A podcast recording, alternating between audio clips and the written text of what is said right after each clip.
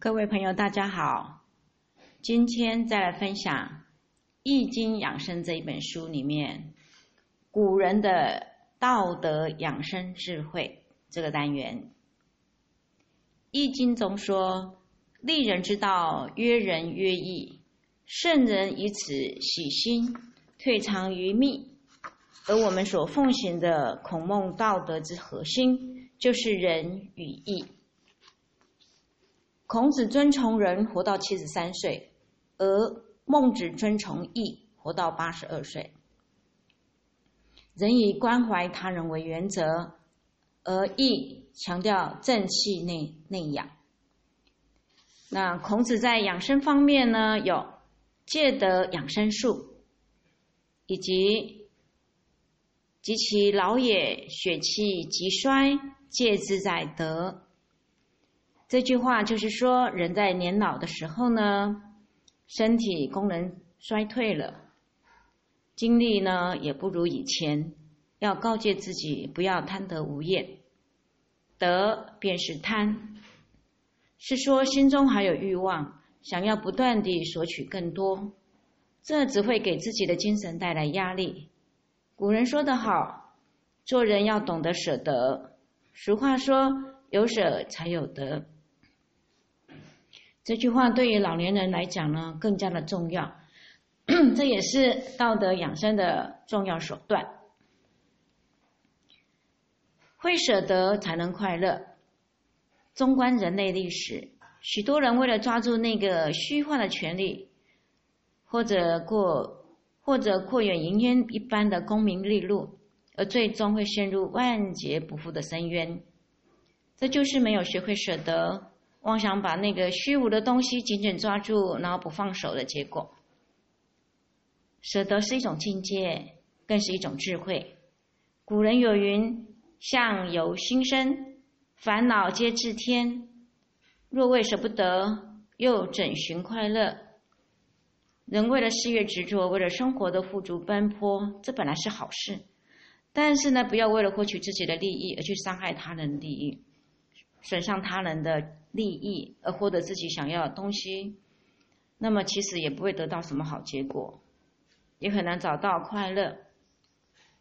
那么做人呢，不要为外界事物所迷惑。有些人为了自己的利益而处处破坏别人利益，因用这个阴谋诡计害得他人凄惨悲凉，但最终这些只会添自己让自己变得不开心。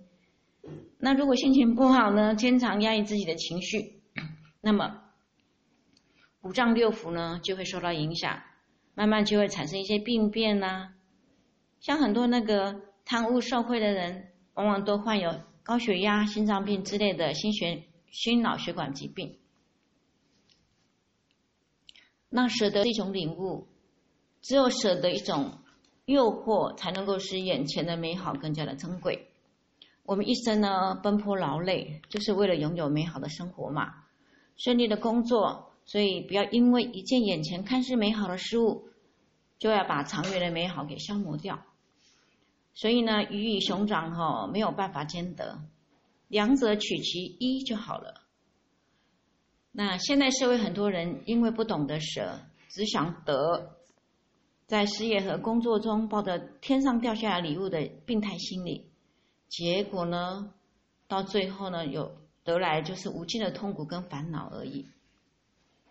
人呢，在世界上生存就是为了快乐啊。虽然我们要懂得舍得的道理，但是不要抱着先舍后得的想法，这对养生其实没有什么好处。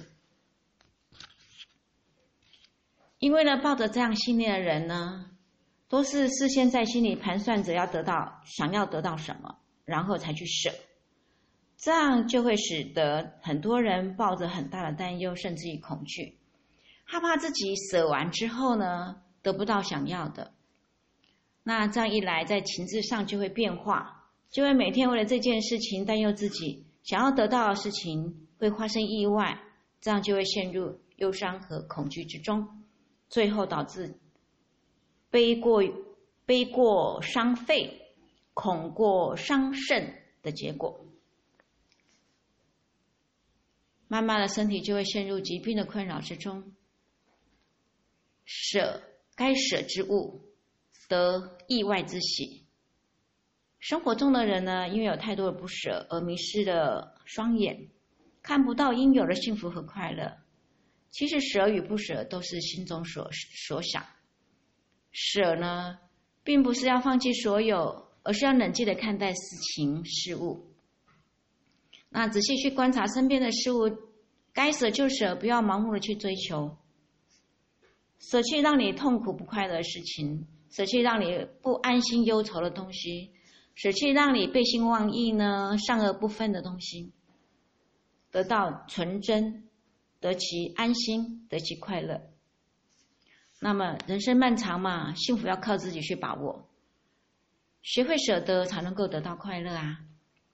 所以说呢，人来到这世界上就是赤裸裸的，所以在生命消逝的时候，有什么也带不走啊。老年人在面对生活一些物质或者是其他方面的诱惑的时候，一定要懂得放手，不要为了那些虚幻而且不切实际的东西在忧愁，看那些沉浸在自己的兴趣之中，在儿孙环息的幸福中想尽尽情享乐的人呢。自己身体或者性情都会得到很好的营养。那不以物喜，不以己悲。当你成为一片黄土的时候呢，所拥有的东西还存留在世界上，而你却也不再拥有它们了。养生就是要守住内心的宁静，不要被生活中的一些小事呢牵绊自己的思想，心境。开阔呢，天地就自然开阔了。接下来再分享一个上个礼拜还没有讲完的一个单元，就是精神内守，寿命长。精神内守，寿命长。《内经·数问·上古天真论》中有说呢：精神内守，病安从来。这是一条很重要的养生原则，养神的原则。所谓精神内守，就是说呢，人对自己的意识思考活动以及心理状态进行运动，自我控制、自我调节，与之与身体环境保持协调平衡而不失调的能力。所以说呢，精神的安定对人体健康。有很重要的作用。那么，如何做到精神内守，是一件非常重要的事情。《黄帝内经》在谈到人们衰老时所指出：“不时欲神，勿快其心；逆于生乐，取机无节，故半百而衰也。”这里的“半百而衰”是指。过早衰老而引起衰老的关键原因在于不时欲神，欲是驾驭、控制的意思，时是善也。不时欲神是指不善于控制自己的精神，为了贪图一时的快乐，违背生活规律而取乐，则有害于身心健康，促使人体过早衰老。之所以引起衰老，原因在于气血由于大量过分的耗散，精神变得亏损，产生衰老。事实证明呢，一个经一个人经常大哭大闹、嬉笑过度人是不会长寿的。有道德修养人呢，必须时时事事得到控制自己的精神，冷静客观的处理各种事情。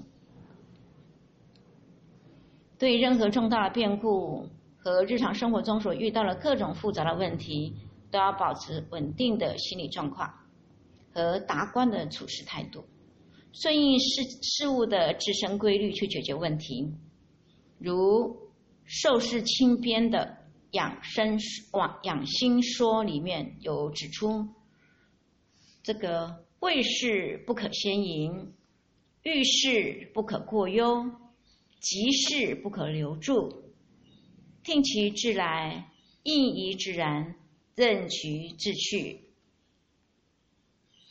愤恨、恐惧呢，好乐、忧患，皆得其正，此养心之法也。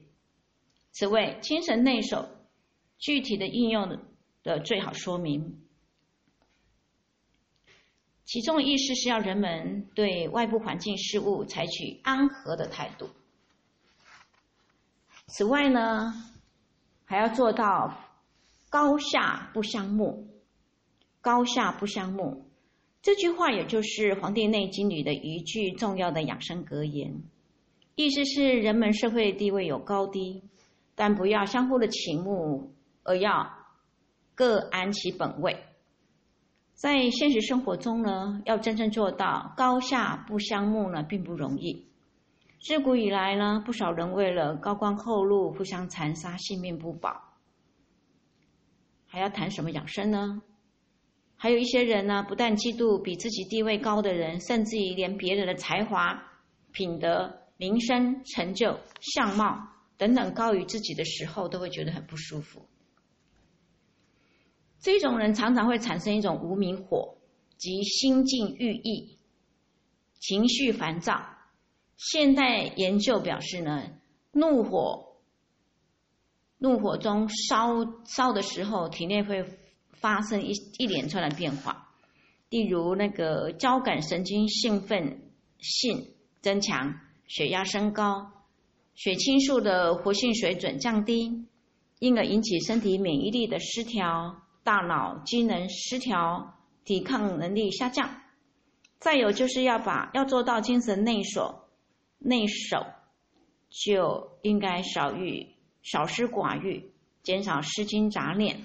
降低对名利和物质的嗜欲，此即老子在《道德经》中所指出的“见树抱朴，少思寡欲”。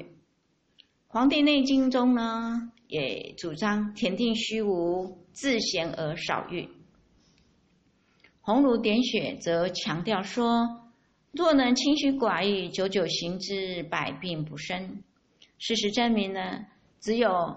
少思寡欲，精神才能内持于内。不难想象，一个私心太重、嗜欲不止的人，精神无法安静，疾病自然就会找上找上门了。以上是今天的分享，特别呢是精神内守、寿命长这个单元，呃，在今天做了一些补充。那我们下次再会。